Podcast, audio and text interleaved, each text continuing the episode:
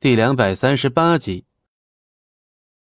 神族西贤宫，除了神族两位神使外，其他人并不能入内。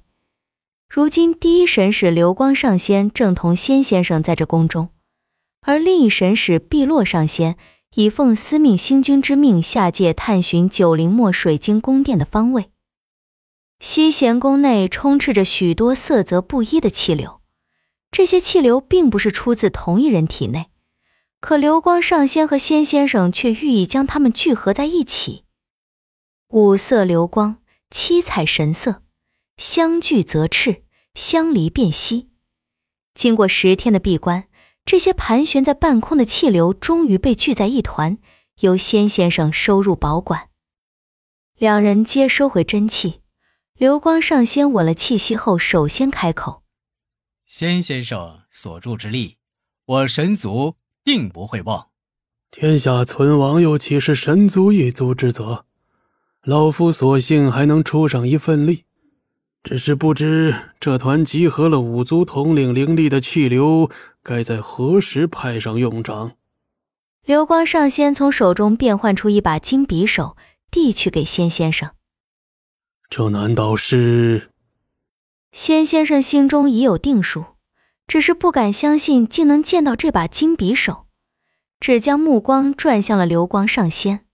正如先生所想，这金匕首便是巫族新任巫女倪烟送来的信物。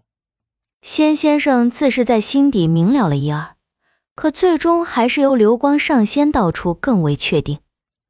巫族已用了他族最高的信物。来向神族表示诛杀九灵墨的决心。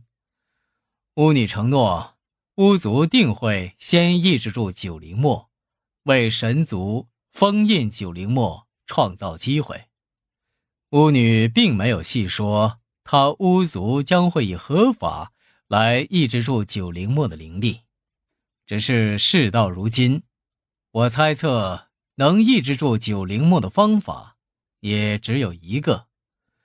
而两年前，巫族又是那样匆匆便废了前任巫女，让没有被选定的百里家之外的人接任巫女，想必巫族也做好了让那个人牺牲的打算。流光上仙虽没有明说，但他口中的那个人指的是谁？仙先生亦是明白，只是微微点了点头，并不多言。不过，我听说那前任巫女不也在两年前妖族覆灭之时灵力失尽了？若是她想要以一己之力控制九灵魔，怕是胜算不大。巫女倪烟前日来送金匕首时，曾透露水幽石一事，怕是……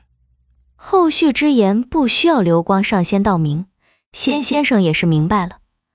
当初那巫族的小巫女来他仙居夺取水幽石时，他便已见识过那小丫头的倔强。若是他当真要以水幽石来换心，怕是也做好了赴死的准备。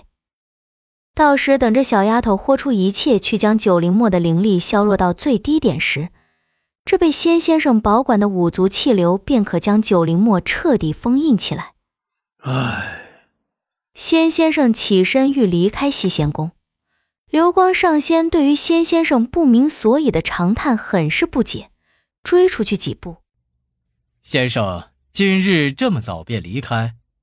仙先生意味深长，淡淡一笑，一手捋着花白的长须，一手附在身后，并未回转身，便开口回答：“都是些不让人省心的倔强孩子，我要回去照看仙居的那个了。”流光上仙也是知晓仙先生所指为谁，并未多留，请客而已。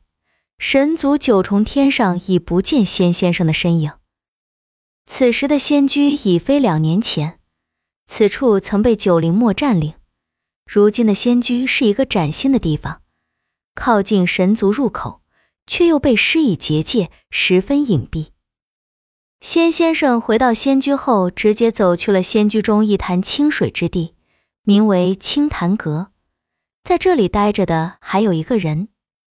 良久，仙先生出了清潭阁，伴着他沉重脚步声的，还有一如在九重天上的那一声长叹。